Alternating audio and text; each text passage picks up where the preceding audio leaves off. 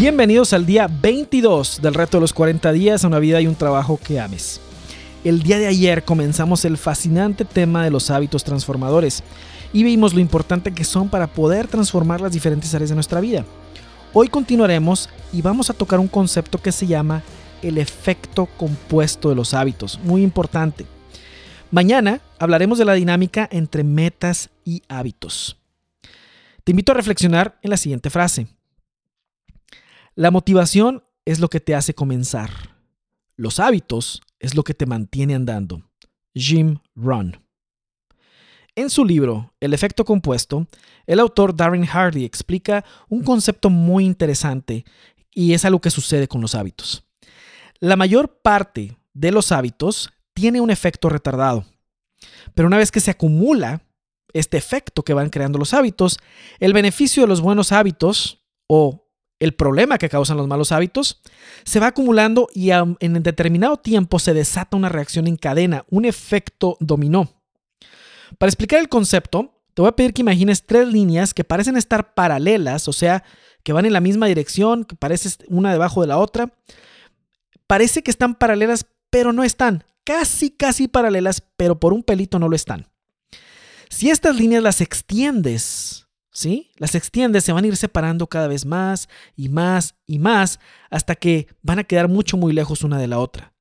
Al inicio parecían estar juntitas, parecían empezar desde el mismo punto, pero a lo largo se fueron separando porque iban en direcciones diferentes, por un pelito. Otro ejemplo es, imagina que decides ser un 1% mejor en algo cada día. Fíjate, ser el 1% mejor en algo cada día, en lo que tú quieras. Al final del año serías un 365% mejor en aquello que te has propuesto ser mejor. Estoy seguro que esto desataría una reacción en cadena de algún tipo, ¿sí? Por ejemplo, otro ejemplo, una persona que bebe tres cervezas a la semana equivale a 144 cervezas al año. En cinco años, esta persona habrá bebido 720 cervezas y ahí va el efecto acumulativo, ¿me entiendes? Este efecto acumulativo aplica para todo lo opcional que repetimos en el tiempo de manera consciente o de manera inconsciente. Cada vez que decides por la ensalada en vez de la hamburguesa, estás acumulando un efecto que va en una dirección. Y lo mismo, lo mismo pasa si en vez de la ensalada te vas por las patatas fritas. Así sucesivamente. Pero los hábitos no nomás aplican a cosas de la salud, que mucha gente se va con esa idea, a cosas de la dieta. Eh, claro que aplican ahí. Pero a mí me interesa más que sepas, sepas a cómo aplican a tu rendimiento. ¿Sí? Imagínate si cada día, ¿sí? Eres, te propones ser un poco mejor en alguna cosa y lo sigues haciendo en el tiempo poquito a poquito, a poquito, a poquito, a poquito, ¿cuánto vas a acumular? Vas a ir acumulándolo, ¿sí? Entonces, es por eso que este efecto acumulativo es un secreto increíble para poder mejorar tu rendimiento en muchas cosas. Imagina, para mejorar tu vida espiritual. ¿Qué cosas pudiera ser un poquito mejor cada vez, cada vez, cada día, cada día, cada día, cada día, cada día? Ese efecto acumulativo en un punto dado va a, hacer una reacción en cadena. Esto fue lo que es lo que pasa con los santos. En la vida de los santos, ellos fueron creando hábitos espirituales, hábitos de relacionarse con Dios, hábitos de caridad, hábitos de amor al prójimo, de amor a Dios, los fueron acumulando y acumulando y acumulando, y en un momento dado se, se desató una reacción en cadena que los mantuvo enamorados de Dios hasta el final. ¿Sí? Entonces, por eso es que es muy poderoso este efecto acumulativo y aplica todo, ¿sí? Aplica todo. Y los santos han sido unos campeones en utilizar esto del efecto acumulativo.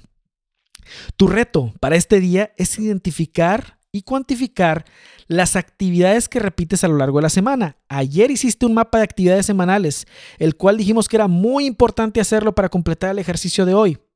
Entonces, esa lista que hiciste en las hojas que dividiste en los siete días de la semana, quiero que marques con un color fluorescente aquellas que ves que se repiten más. Sí, aunque se repiten una vez por semana, que tú sabes que las haces todas las semanas. Oye, todos los lunes hago esto. Ok, bueno, esa márcala.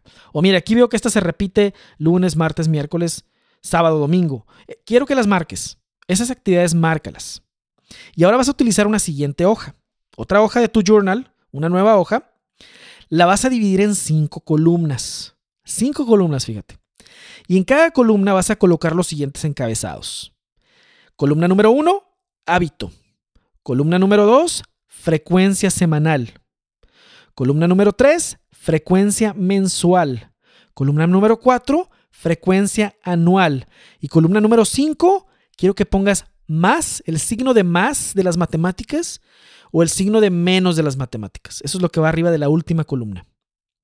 Ese, ese más y ese menos se refiere a si ese hábito o a esa actividad que repites aporta a tus metas y la visión de tu vida o si no aporta o peor aún le resta. ¿Sí? Entonces con esto quiero que te vayas dando cuenta todo aquello que repites en el tiempo y cuántas veces lo repites por semana, por mes y por año. Y esto es el mapa de tu sistema actual de hábitos. Haya sido un sistema consciente o no, eso es lo que repites, ese es tu proceso de, de hábitos, ¿sí? Y una vez ya sabiendo eso, entonces sabremos cuáles los que son menos, cuáles hay que quitar porque son menos y cuáles son los que hay que dejar que son más y cuáles nuevos hay que poner que sean más. ¿Ok? Este mapa completo lo vamos a utilizar el día de mañana cuando veamos metas y hábitos en combinación. En sus marcas, listos, fuera.